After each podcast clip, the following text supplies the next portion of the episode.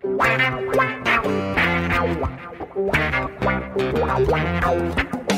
dois na barreira, correu, o rei atirou. Gol!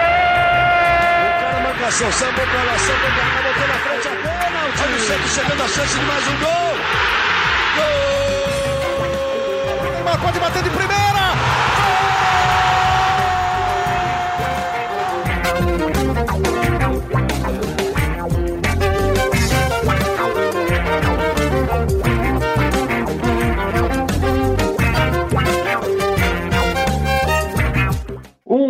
Orgulho que nem todos podem ter. Este é o Gé Santos na edição deste podcast ao vivo para falar um pouco sobre o Santos, sobre o jogo de ontem, né, sábado, pelo Campeonato Brasileiro, o empate com Coritiba, sem gols, para falar um pouco sobre, este, sobre esta partida e a sequência do Santos aí na temporada.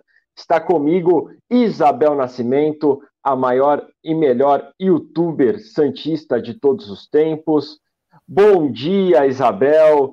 O que falar aí? Já vou jogar a bola para você. O que falar aí deste empate triste aí entre o Santos e o Lanterna do Campeonato Brasileiro? O Santos mais uma vez sofrendo para ameaçar até a equipe que tinha levado gols em todas as partidas até agora do Campeonato Brasileiro. Bom dia, Bruno, e bom dia, boa tarde, boa noite para quem ouvir esse podcast aí depois. De fato, ontem, né, Bruno? É, confesso que deu quatro horas da tarde, tinha algumas outras opções de jogos, algumas outras opções ali no mesmo momento. Aí o Santista que fez a sua opção de assistir ao Santos e Curitiba, de fato, foi um jogo muito ruim, né? Diferente, às vezes, da gente falar o próprio jogo contra o Internacional, né? Alguns outros jogos do Santos que você poxa, pelo menos tem alguma coisinha para você. O próprio jogo, é, o jogo News também foi ruim, mas assim, tem alguns jogos do Santos que o Santos perde, acontece alguma coisa que você fala, poxa, mas o jogo foi interessante. Ontem não. Ontem foi um jogo ruim para ser assistido, ontem foi um jogo difícil, e eu acho que os comentários ao longo da partida, né? Você foi percebendo que como o Santos é, conseguiu tornar o jogo contra o Curitiba, talvez o melhor jogo do Curitiba no Campeonato Brasileiro. Né? O comentarista o tempo todo falava: foram os melhores 33 minutos do Curitiba, foi o melhor tempo do Curitiba, foi a melhor é, posse de bola do Curitiba. O Curitiba nunca teve tanta ofensividade num jogo. E foi em cima do Santos, né? Então eu acho que isso que é muito difícil, porque é o que você trouxe. Olhar as estatísticas só vai piorando. Aí o Santos tem, se eu não me engano, o único time que já tem três expulsos, né? Já tem três cartões vermelhos no Campeonato Brasileiro. É um time que está entre os piores ataques, não estava entre as piores defesas, mas Infelizmente, tudo bem, se continuar empatando, mas ao mesmo ponto que é um Santos que vai não sendo sólido na defesa também, porque mais uma vez é um time que até foi, foi falado muito isso na transmissão, né? Que ali o Natan não estava conseguindo de fato conversar com o João Paulo, conversar com o Joaquim. Então, cara, eu não sei nem o que falar. Assim, eu acho que é um jogo ruim, é uma partida desastrosa do Santos de novo, porque não dá para perder do Curitiba neste momento. Infelizmente, o campeonato do Santos ele é contra o Curitiba, ele é contra o Goiás, ele é contra o Red Bull, a gente sabe disso. E são nesses jogos que o Santos vai precisar mostrar algum tipo de superioridade. Ontem, mais uma vez, não aconteceu. E é um Santos que, por mais que às vezes chega com as duas chances ali com o Soteudo, parece que falta, que a gente fala que desde né, dois anos atrás, aquela confiança de finalizar, né? E assim, se o Soteldo faz aquele gol logo no começo, acho que aos 13 minutos mais ou menos, a gente sabe que seria uma completa outra partida. Mas falta, falta essa confiança em todos os pontos do Santos, né? Mas eu acho que na parte ofensiva é onde a gente mais sente isso. Sem dúvidas, Bel. A gente está, é, além do podcast, com a nossa live né, no site do GE, no YouTube do GE. Já temos algumas participações, o João Vitor mandando salve, o Rodrigo Lima também falando aqui, o Manuel de Souza Neto falando que draga o Santos tá passando. O João Vitor falou tá difícil ver o Santos jogar. E o Felipe Pereira falou a briga do Santos no brasileiro e sul-americano, e olhe lá, nem a sul-americana, né, Bel? Porque a gente já sabe que o Santos já está eliminado, é, só vai cumprir tabela na última partida ali contra o Blooming na, na Vila Belmiro. Mas falando ainda mais um pouquinho sobre essa partida, Bel, é, o Santos ele está tendo mais sorte do que outra coisa, né? Porque a defesa, que era um ponto que vinha evoluindo, né? Até um mês atrás, até ali a partida contra o Vasco da Gama, vai no máximo Palmeiras ali, vinha mostrando uma solidez, vinha sofrendo pouco. Agora até a defesa está apresentando falhas, né? Ontem a gente viu erros ali não comuns, por exemplo, do Joaquim, de saída de marcação, de saída de bola, dando é, muito espaço para o Curitiba aparecer. E de novo, o João Paulo acabou sendo o principal destaque do Santos. É, eu acho que essa, essa é a grande problemática. A gente voltou a ser aquele Santos que depende 100%, né? Depende 100% do goleiro. Eu lembro, acho que foi 2007, 2017, o ano do Vanderlei no Santos, né? Que jogo sim, jogo sim, a gente falava que o Vanderlei era o melhor, o Vanderlei foi o melhor. Tem um jogo até contra o Curitiba, que, que, que acho que é. Acho que o Vanderlei até defende pênalti, não sei. Tô me, me recordando do jogo contra, contra o Curitiba, que o Vanderlei também faz uma boa partida. E o Santos volta a ser esse tudo ou nada, né? Tem até um tweet que você fez ontem, que eu acho que é sobre o Natan, assim, que o Santos tinha alguma coisa promissora e rapidamente torna um contra-ataque. Então, eu acho que até quando o Santos tem algo que pode servir de, de, de uma boa jogada, o Santos parece que a gente vem falando, né? O Santos vem perdendo contra o Santos mesmo, porque ele às vezes acha jogadas, mas não consegue finalizar. E tem gente que fala, ah, esse time, né? Aquela coisa de torcedor, né? Manda todo mundo pra lua e sei lá o quê. Só que você olha no papel, você fala, não é possível que isso seja tão ruim, não é possível um ataque com o Soteudo de um lado, Mendonça do outro e Marcos Leonardo não funcione de maneira alguma, né? Então, até falei bastante isso ontem no meu vídeo da Globo, que como é difícil hoje você saber o que, que o Santos deve fazer, né? Acho que, obviamente, você vai entrar, a gente já vai entrar nesse assunto, mas porque parece que todos os caminhos do que, que você pode fazer neste momento tem mais, nega mais é, fatores negativos do que positivos. É, é, incrível isso. O, o Felipe Pereira corrigiu aqui, falou que a briga do Santos é no máximo por vaga na Sul-Americana. É no, no Campeonato Brasileiro. O João Vitor falando, o Natan é muito ruim. O Natan realmente, eu acho que nas últimas partidas ele tem sido o, o, principal foco de crítica da, da torcida do Santos. É um jogador que ele tem ido muito mal. Aí eu quero saber até a opinião da Bel é, especificamente sobre o Natan. Na minha visão, ele tem ido muito mal é, na defesa. Eu acho que o, o ponto onde os, os adversários encontram um espaço para atacar o Santos é sempre em cima do Natan. E ofensivamente, com Mendonça e Natan no lado direito, o lado direito do Santos passou a ser nulo. É, quase não há ameaça por aquele lado. É que o problema hoje do. O problema, né? Entre a lista que a gente vê é que muitas vezes a gente critica as laterais. Então, por muitas vezes, um dos piores em campo tem sido os laterais, né?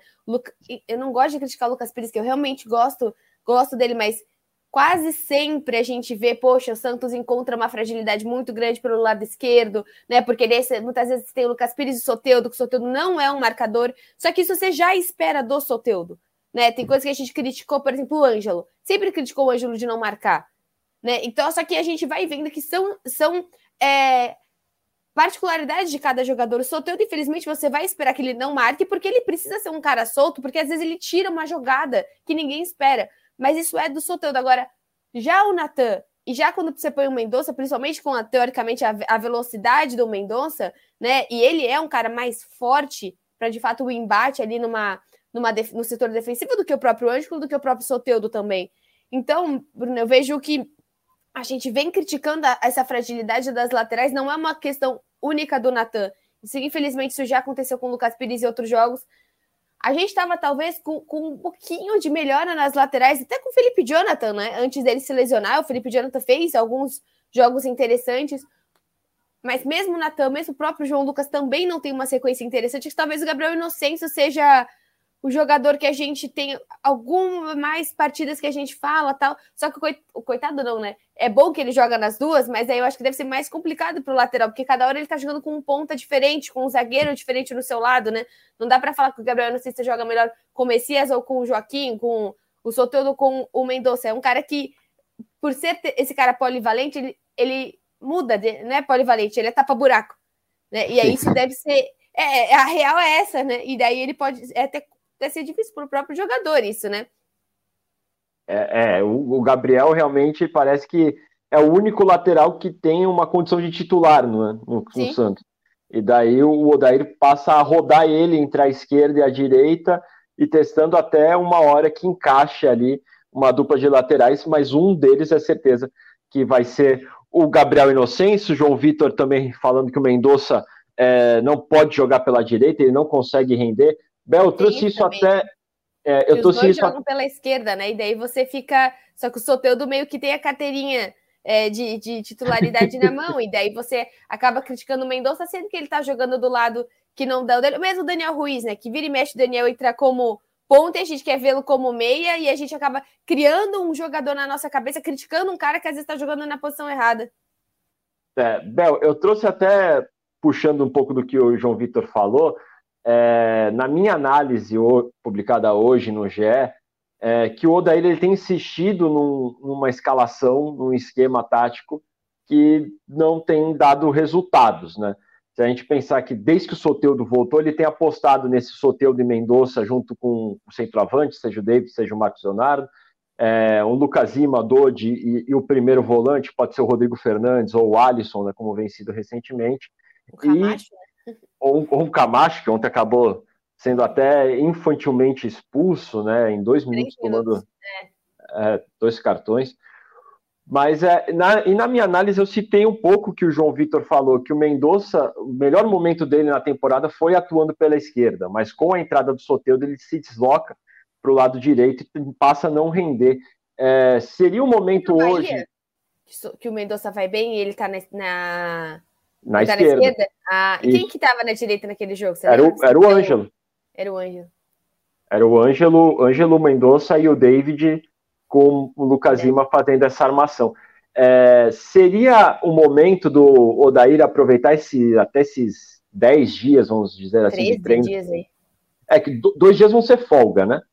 Hoje e amanhã o Santos folga, só volta a treinar na terça. Vai ter aí mais ou menos um pouco mais de uma semana para trabalhar.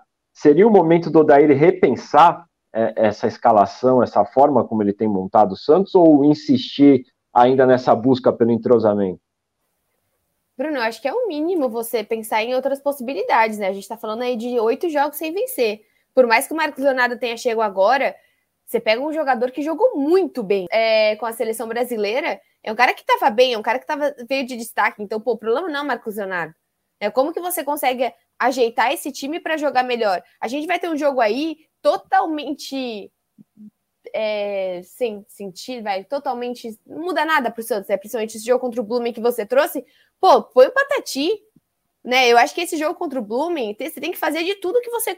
Se for goleada de sei lá o que, dane-se. Né? Põe o Patati para jogar, põe o Ivonei. A gente tá vendo algumas entradas. Pô, o Ivonei mesmo, o cara fez um baita. É, fez, uma, fez uma boa copinha, fez um bom campeonato paulista do ano passado. Você não consegue fazer nada com o Ivonei? Com o Ivonei, você sempre consegue só colocar ele aos 38 minutos e vamos ver se dá certo. E sempre quando o Santos está perdendo, né? Não é que o Ivonei entra e fala, putz, o Ivonei consegue ter um jogo mais leve. Então, com certeza, eu acho que você tem algumas peças, o próprio Ivonei, o próprio o, o Daniel Ruiz. Ele, o Daniel Ruiz jogou o quê? Um, dois jogos como titular? Né? E como meia, eu nem sei quantos jogos que ele entrou como titular na posição dele. E o cara veio com, com real, assim, ele veio com uma com um bom um DVD, né? É, de fato, ele veio aí com uma com, com uma outra expectativa, mas é um jogador jovem, não é um jogador do embate. Você viu o Daniel Ruiz, o corpo dele desde o começo, né? Todo mundo fala, ah, ele é mais mirradinho. Sim, ele é. Então você não vai colocá-lo para de fato ser esse, colocar de primeiro volante ou colocar, não sei como que ele prefere jogar. Então, sim, Bruno, eu acho que precisa repensar. Tem muita coisa. O Ângelo também não é um cara que vem entrando tão bem, mesmo entrando no segundo tempo. Vai manter, não vai manter esse Ângelo agora para esses próximos jogos. Aí é um trabalho do Dair, porque assim, eu fico pensando muito sobre isso, né? De manter, não manter o Daír, eu fico me, me, me pressionando assim para eu ter uma, uma, uma, vertente firme do que eu quero falar. Só que de fato eu não sei, porque é muito fácil eu chegar aqui e falar: ah, dane-se o Odair, explode, todo, explode o Santos, vamos recomeçar. Você vai recomeçar por onde? É, para que daqui a três semanas você demite o Odair, daqui a três semanas você tá com o Rogério Ceni, porque, na minha visão, é o que eu mais estou recebendo de hoje um técnico que está livre no mercado, que teoricamente o Santos poderia pagar, não sei quanto acho que o Rogério Ceni entraria dentro do budget do Santos. E aí, o que, que, você vai entregar para o Rogério Ceni? Hoje você, não, a pessoa já vai falar, né? Rogério Ceni na mira do Santos. Eu tô pensando, sabe assim, porque quando não tem o Dorival e o Luxemburgo, você fica pensando, vai, vamos chamar ele de, de Zezinho. Aí o Zezinho tá lá no Santos, o que, que você vai dar pro Zezinho?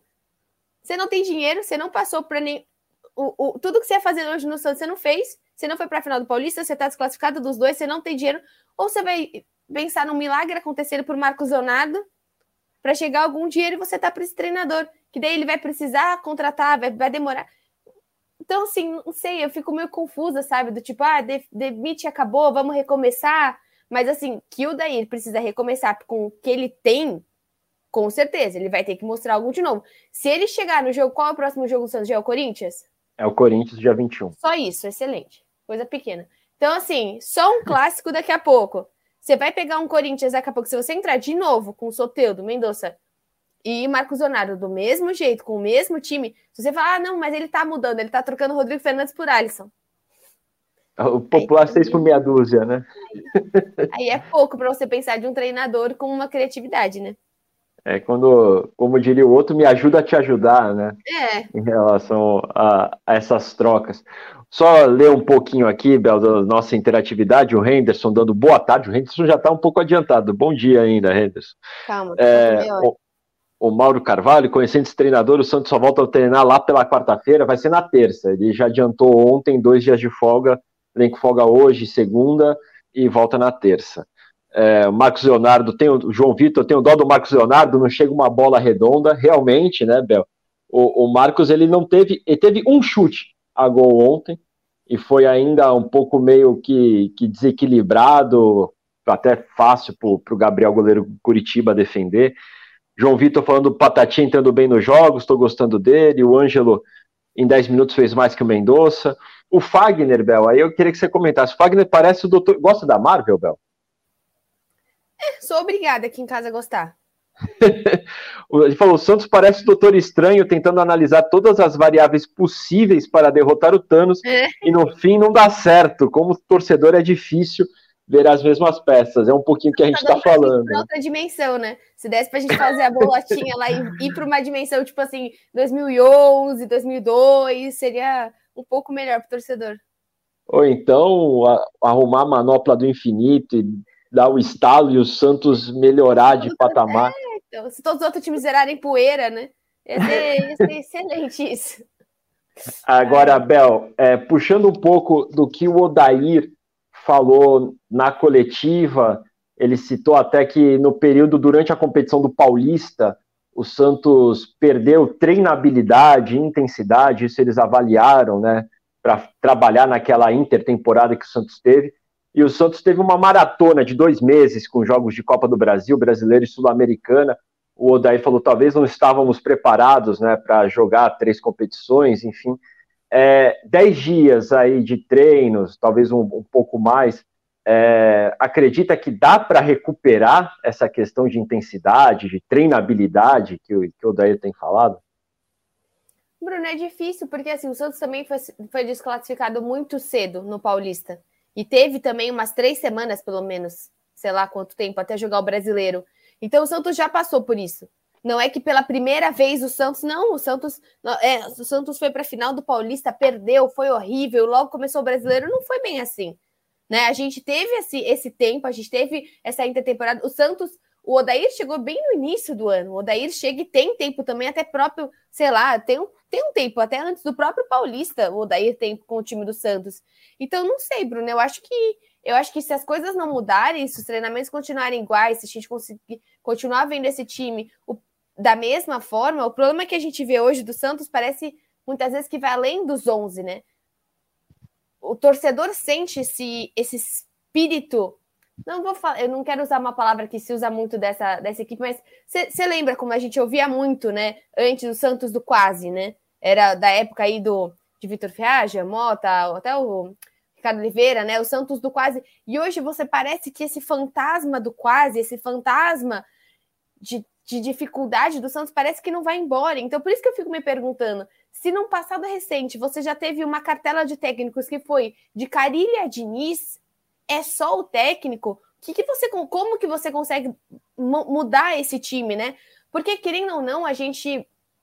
O caso Bauerman já passou, e eu sei que é muito ruim tocar nisso, mas olha a fragilidade de uma equipe.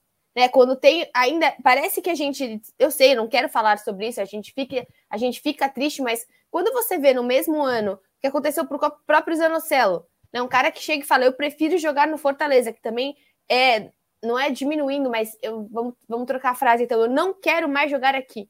Eu prefiro sair. Então você tem um cara que o Santos apostou, que o Santos comprou e que foi embora. Um mês depois, pouco tempo depois, ali, ou no meio daquilo tudo, você tem o um Ângelo quase indo para um dos rivais de, de compras do Santos. E no mesmo ano tudo acontece com o Bauerman. Então eu acho que assim, Bruno, a gente vive um momento que ele vai além do futebol. Não dá para esquecer o que aconteceu com o Zanocelo. Para mim foi muito tocante isso, no sentido de, cara, não quer jogar aqui. Ele preferiu ir embora. O Ângelo quase foi para o Flamengo e tá tudo bem, porque também tá pensando na carreira dele, tem outras questões. E você tem o seu zagueiro principal torcendo contra você, né? O Bauer era uma das referências. Não dá pra gente simplesmente apagar, afasta o Bauer. Não, não. Vamos ver como que tá esse, esse, esse vestiário. Como que hoje você consegue estar tá com esses jogadores sem querer jogar no Santos? Envolvidos em outras coisas para fazer mal pro próprio clube. Se um cara sai e faz uma aposta nesse sentido, como que é o diálogo deles ali dentro? Como que esse Santos consegue se tratar ali? Então, eu, eu acho que assim, às vezes a gente minimiza umas coisas que talvez 13 dias seja. Não é, não é exatamente isso que vai mudar. Só que eu não sei te dizer se troca o técnico ou troca o quê, que a gente vai conseguir voltar com esse espírito de vitória do Santos, de confiança, né? É, você falou do Rogério Ceni, talvez Eduardo Cudê vai estar no mercado também, né? Pelas notícias que vem lá do, do pessoal do setorismo do GE que cobre o Galo, tom de despedida né, no, no, vestiário depois do empate ontem contra o Bragantino. Temos algumas outras interações aqui, Bel. O Felipe Pereira falando Santos e Corinthians está com cara de empate, dois times comuns. É, o Luxemburgo lá também não vem fazendo um, um grande trabalho, né? Empatou com o Cuiabá ontem em casa. O Ragnar falou a impressão que passa é que o elenco se acomodou com essa situação. Mendonça dando risadinha para a torcida, Natan fazendo coração, não existe respeito com a camisa a mais. Isso é, são coisas que movimentou muito a torcida do Santos nas redes sociais, né, Bel? É, mas é, é, assim, se tivesse tudo bem, o Santos estivesse vencendo e fizesse uma partida ruim, o jogador fizesse isso, ninguém ia, ia prestar atenção nesses detalhes. Mas quando a fase já não é boa, qualquer coisa nesse sentido já, já acaba ganhando também uma proporção é, muito grande, né? Rafael Almeida falando: desisto do Santos, me recuso a assistir jogos enquanto o Odair estiver aí, minha saúde mental não merece tanto sofrimento. E o João Vitor tá levantando uma bola, Bel. Miguelito fez algo errado para não jogar. O Miguelito ele foi até uma aposta, né, do Odair no começo da temporada, teve os problemas pessoais, né, ele perdeu a mãe, ficou muito tempo afastado, tudo.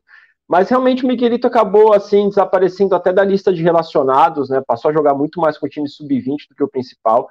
Agora ele não tá não estava com o time porque ele já foi para a seleção da Bolívia, né? Foi convocado para os amistosos. Mas o Miguelito entra nessa lista, Abel, que você falou, por exemplo, de Ivonei, de Patati? Bruno, hoje o Santos não tem muito como pensar em, em excluir pessoas dessa lista, né? O que o Santos tiver, ele tem que colocar em campo, né? O que a gente falou do, do próprio Michael, né? Que a torcida por vários momentos ficou brigada com ele, mas se o Luiz Felipe jogou uma semana atrás, entendeu? Então assim, hoje o grupo do Santos ele é tão reduzido em questão até de número de jogadores que você precisa desses caras, né? O próprio David Washington, pô, a gente tá vendo um moleque de 17 anos que se não for jogar, né, que, que a gente volte ele para o sub, que ele consiga também continuar o campeonato dele, porque também não dá para você acabar com a carreira de todo mundo, né? Esse, acho que esse é o problema, né? Você, ah, joga três, quatro vezes o David Washington, pô, não jogou bem, puta, não serve para nada. O cara tem 17 anos. Não dá para você colocar todo mundo no pacote e simplesmente criticar esse time, né? De, de maneira tão generalista. Eu acho que o problema é, é isso que, eles, que, que as pessoas aí trouxeram. Como que você tem um Natan desse jeito, um Mendonça desse jeito? É aquela coisa, né? O Santos parece que foi de fato perdendo respeito. Eu falei da camisa é, no, no último podcast, porque é um pouco disso, né? Como que a gente conseguiu ter essa. Como foi se perdendo isso? Foi se perdendo o valor da Vila Belmiro, foi se perdendo o valor da camisa, foi se perdendo o, o valor de jogar no Santos.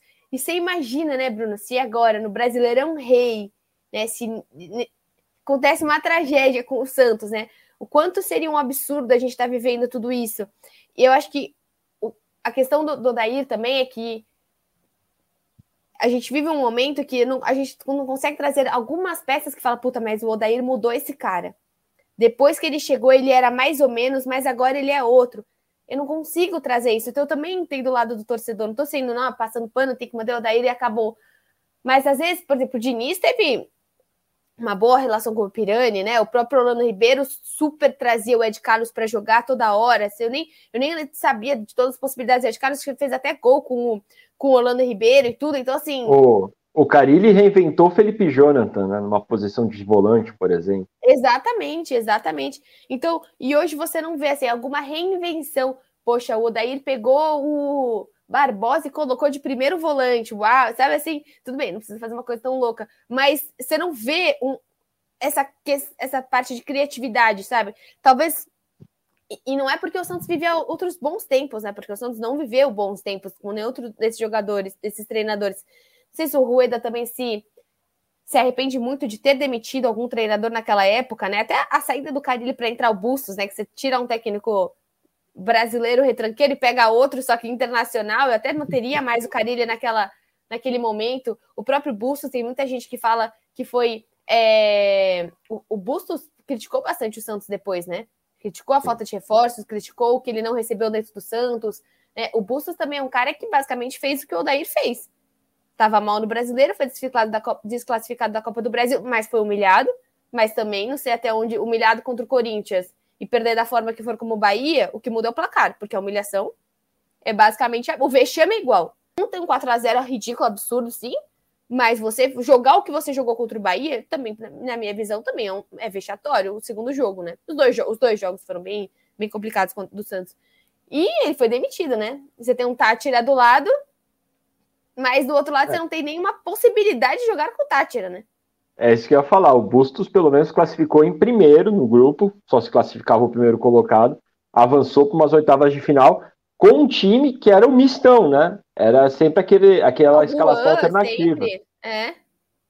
E ainda assim conseguiu avançar. É, é isso.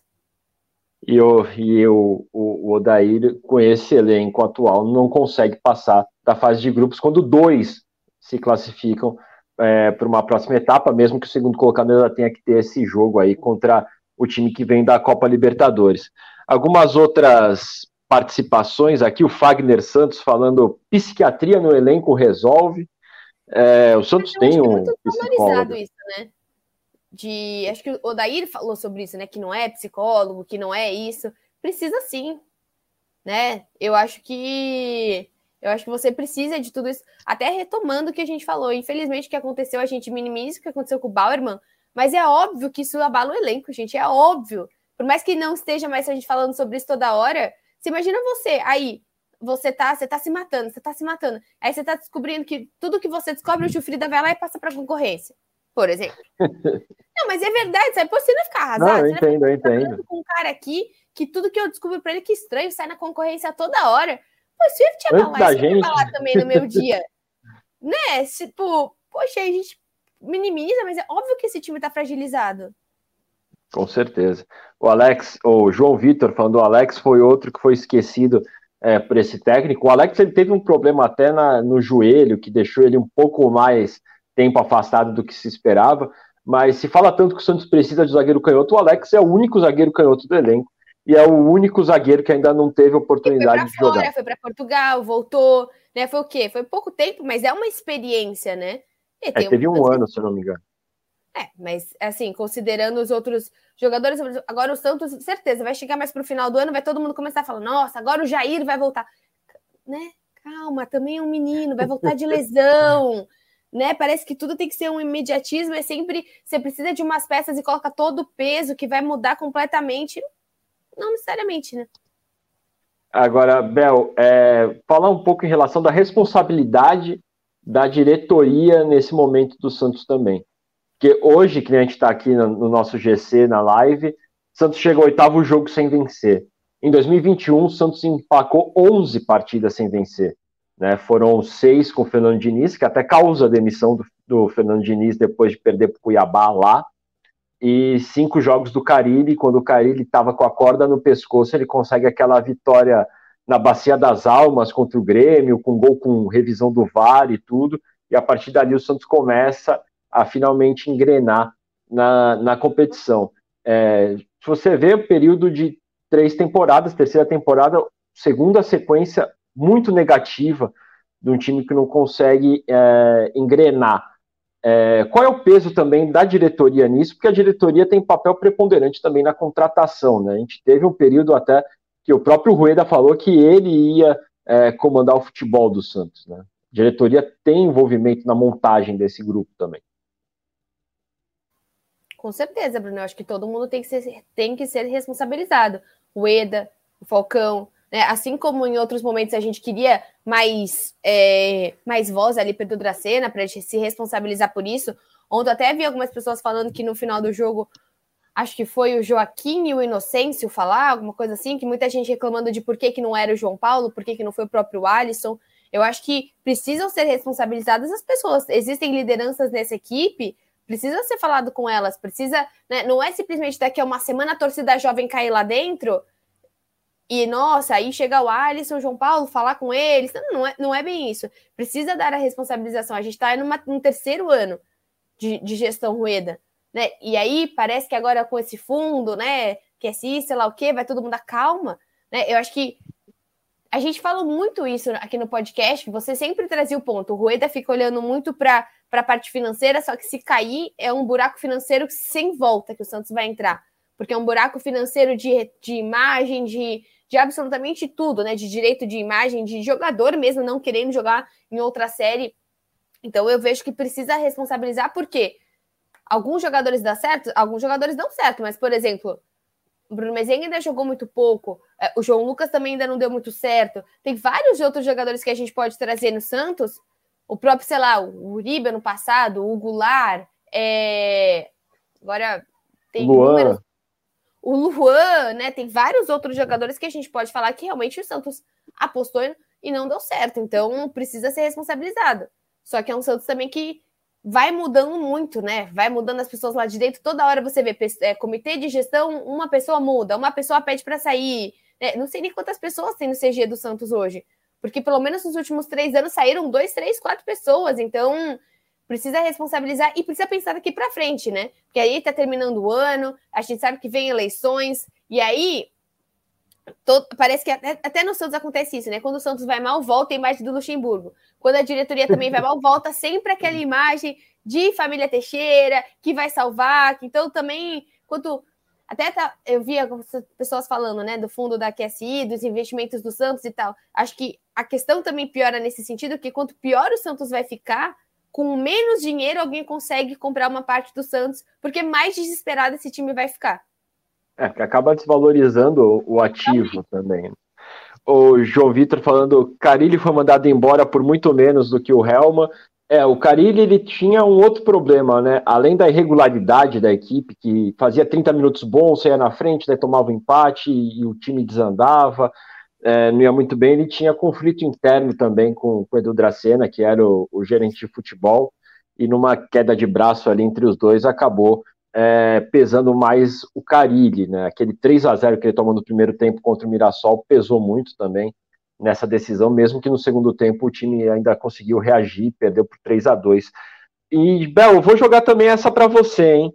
Vocês acham que se virar SAF resolveria? Olha, Bruno, eu acho que assim, a gente tem um ex exemplos bons de times com dinheiro, né?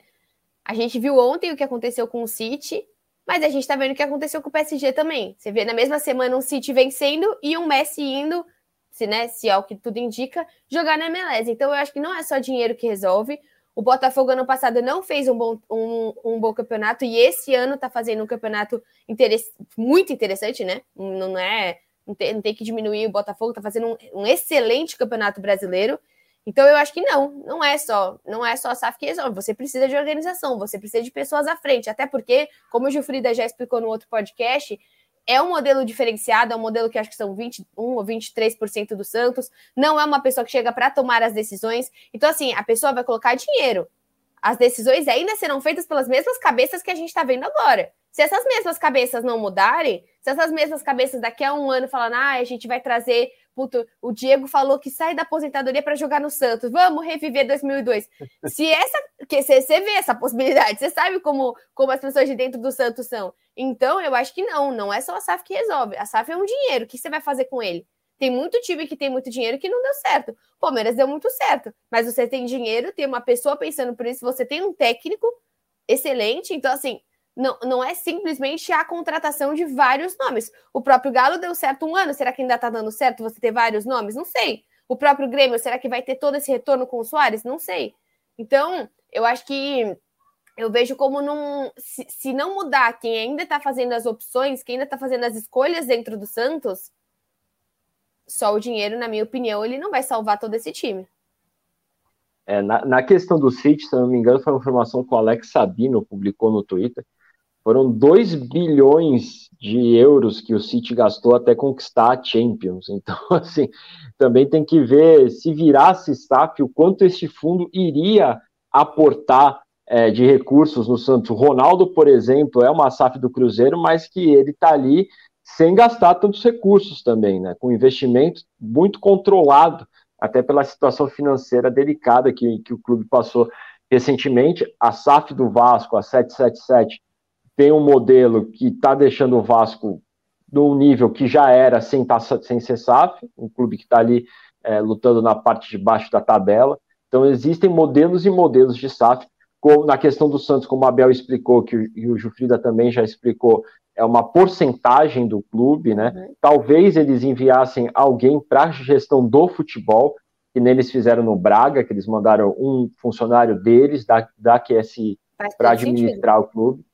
É, até porque é o dinheiro deles que vai ser gasto, né? Vai ter que ter alguém ali, pelo menos, para olhar. Se viesse de uma administração brilhante, tem um ponto, mas se não vem, eu acho que assim, Bruno, se você tem uma SAF, se você tem uma cabeça pensante atrás dela, e se você tem a possibilidade de estádio, porque o estádio também muda muito o patamar. Parece que não, mas o Santos vai se apequenando com as possibilidades. A Vila Belmiro é incrível, acho que nunca foi precisa ir um dia na Vila Belmiro. Mas a gente sabe o quanto a Vila Belmiro também acaba colocando um Santos num lugar que hoje ele não vai crescer com esse estádio desta maneira. Ou você vai fazer um beta retrofit, ou você vai transformar esse estádio, ele é histórico. A melhor coisa que seria seria manter a Vila Belmiro e fazer uma coisa do lado, né? Um baita museu gigantesco e o outro estádio, porque, mas ao mesmo tempo, pô, se você pensar, é, e talvez seja uma dessas coisas, né? Se a gestão Rueda pelo menos conseguisse um bom contrato com a W Torre, um bom contrato com a QSI, eu acho que a gente poderia finalizar esses três anos vai fim. O Santos não cai esse ano, termina ali na meio, mesmo que não passe na Sul-Americana, mas você termina os três anos de gestão do Rueda com esses dois contratos, seja uh, feitos, né? A QSI e a, e a W Torre. A gente ia falar, bom, pelo menos o Santos se demonstrou de uma maneira administrativa de outro patamar. Que a gente não vai lembrar daqui a 10 anos como foram esses três anos. Se não cair, a gente vai apagar esses três anos. É como muita gente fala de 2008, sei lá o que, a gente vai querer apagar isso e recomeçar. Mas é, é, eu acho que dinheiro só é o que você trouxe. Já deu vários exemplos de que dinheiro mal administrado dá na mesma. Bel, é, bom, um, um, último tópico aqui que eu vou levantar. O Rafael Almeida falou: o Rueda está dando desculpa esfarrapada para não trocar de técnico, falta visão de mercado. O Goiás contratou o técnico do quinto lugar do Campeonato Portugal, o técnico que era do Arouca, né? Que treinou Bruno Marques. Bruno Marques que está aí retornando depois do empréstimo para o Arouca. O Arouca não quis é, exercer o direito de compra Amaral, do atacante. de pirulitão, né? Isso, é isso. O... o... Bruninho, o Bruninho que tem dois metros de altura. É. o, na mesma linha, o João Luiz da Costa Rocha pergunta qual técnico vocês colocariam no lugar do, do Odair. O Etevaldo pergunta se o Santos tem chance de cair nesse ano ou não. Eu acredito que não, Etevaldo. Acho que a Abel também torce para que isso não aconteça. Não, Agora, torcer eu torço, mas tem chances? Tem. Eu acho que tem chances. eu, eu, ainda acredito que existem elencos um pouco mais é, limitados do que o, o, o Santos. Bel, é, nessa linha de técnico, vamos pensar num cenário terrível para o Santos, que perde o clássico para o Corinthians e na sequência perde para o Flamengo. Meu Os Deus. dois jogos são na Vila. É, fica insustentável, a, a mudança de técnico acaba ocorrendo é, apostaria em quem ou acharia que pelo menos o técnico brasileiro ou olharia para o mercado internacional? Eu acho que o Santos não tem nem dinheiro nem tempo para olhar para o mercado internacional agora. Né? Eu já ouvi histórias de técnicos internacionais que chegaram no Santos para jogar o campeonato regional e não sabiam que o Paulista caía. Então, assim, obviamente isso também é um pouco Ariel de gestão. É, é, é.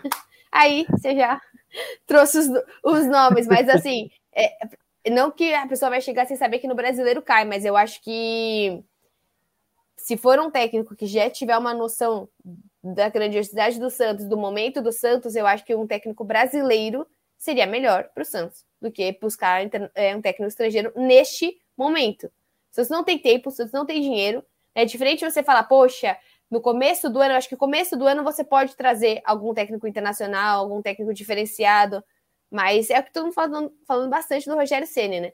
Eu acho que a gente não vê esse brilho no olho, não vê esses caras lutando pela bola e tal. Será que com o Rogério Senna, um cara multicampeão, um cara que de fato não tem é, momentos brilhantes em outros times, mas tem uma carreira, né? Quem não. Pô, eu, eu se o Rogério Senna falar alguma coisa para mim, eu faço assim. Eu falo, pô, Isabel, faz tal coisa da sua vida. Eu falo, caramba, Rogério Senna, pode ser uma coisa interessante. Porque é um cara que você respeita. Você hoje, você vai entrevistar o Rogério Ceni, você vai, imagina, Bruno Gutierrez vai entrevistar amanhã o Rogério Ceni, beleza? Ele vai se arrumar, ele vai, ele vai fazer todas as perguntas, né? Porque é um cara que de fato você, eu lembro muito, eu fiz uma palestra com a Renata Ruel e ela falava que o pior cara para ela apitar era o Rogério Ceni, que o cara sabia de todas as regras. Porque ela apitava, o cara não ia falar, ah, sua isso, sua aquilo, não foi, foi aquilo. Ele queria conversar, ele queria argumentar com ela, porque o cara sabia das coisas. Então, mas será que essa é a solução? Será que é ser um cara mais duro? Um cara que. Será que o elenco vai respeitar um cara como o Rogério Ceni chegando? Não sei. Só que o Santos tem dinheiro para contratar um, um, cara de outro nível espetacular. Ah, traz o Tite, beleza. Pagar o dedinho esquerdo do Tite, né? No máximo que o Santos tem dinheiro hoje. Realmente, acho que se chegasse o Tite, esse elenco ia, ia respeitar, mas a gente não tem. Assim, só se tem ninguém do Santos que já jogou com o Tite, né? Será que o, o Camacho Talvez chega... o Camacho. É, então, Talvez então, o Camacho. Então, não é isso. É, eu, eu iria até o Japão, pediria desculpas ao Carilli e pediria para ele retornar, porque dos técnicos que passaram pelo Santos recentemente, foi o que mais conseguiu ajeitar esse elenco. É, o Rafael Almeida, se não me engano, perguntou sobre a dívida do Santos e o quanto o Rueda pagou. O Rueda diz que pagou 92 milhões de reais de dívida, dívida de curto prazo, caindo aí de 391 milhões para 299 milhões, mas se você somar as dívidas de longo e curto prazo, são 601 milhões atualmente de dívida do Santos. Também teve é, internauta aqui perguntando quem está fora do clássico. Por enquanto, só o Camacho por causa do cartão vermelho. Né? O Lucas Braga está aí na fase de transição e o David está fazendo um trabalho de fortalecimento muscular tal. O David fazendo fortalecimento muscular para ver se consegue aí evitar esses, esses desconfortos musculares que vêm atrapalhando a sequência é, do, do menino no, no, Santos, né? Deixou de ser relacionado contra o Nils, saiu do banco de reservas e também poupado agora contra o Curitiba. Bel, vamos para a, a reta final do nosso do nossa live barra podcast aqui do, do Peixão. Alguma consideração final? Eu não vou pedir o palpite porque está longe ainda a partida do Corinthians, né? Não dá nem para pensar. Mas que eu mensagem. Acertei, eu falei acertou o 0x0. Eu, eu, acho que, se não me engano, eu falei 1x1, mas enfim. É, você foi muito ousado. É, não, não dava para esperar muito mais que isso. O que deixar de mensagem final para o nosso torcedor santista, esperando aí pelo menos esse curto prazo do Santos na temporada? Nossa, não sei. Eu acho que é tentar viver bons dias aí sem jogos do Santos, aproveitar, né? E que a vida sem Santos é mais leve, então aproveitar esses dias e torcer para que acho que cobrar também, né? Cobrar de maneira é, justa aí esse elenco, porque é o que a gente está falando a gente de mais 10 dias de treinamento, o Santos precisa mostrar alguma coisa. Seja, até o Iago fala muito, né? Que vocês têm pouquíssimo acesso aos treinos. Então não é uma coisa que de fato dá para fazer uma super comparação, de ver o que está acontecendo. Acho que o Santos também, se puder, abrir mais os treinos para que de fato os jornalistas consigam ver o que está acontecendo lá dentro. Aí, ó, o Santos, que o Thierry gostou. Mas, porque também é, é, é difícil você chegar e falar, pô, Bel, mas é óbvio que ele não está usando o, Miguelito. O Vitor, eu tava num treinamento lá com o Miguelito, meu, ele ainda tá sem tempo de bola, sei lá o quê. Você tem a informação também do porquê. E eu acho que assim, o treinamento também é uma questão pro, pro jornalista poder falar. Eu vi, eu sei o que tá acontecendo, eu entendi o que passou na cabeça técnica. Porque muitas vezes você vê uma alteração que você fala, eu não entendi bolhufas o que o técnico tá fazendo. Então acho que é isso. Não tem muita mensagem positiva, não.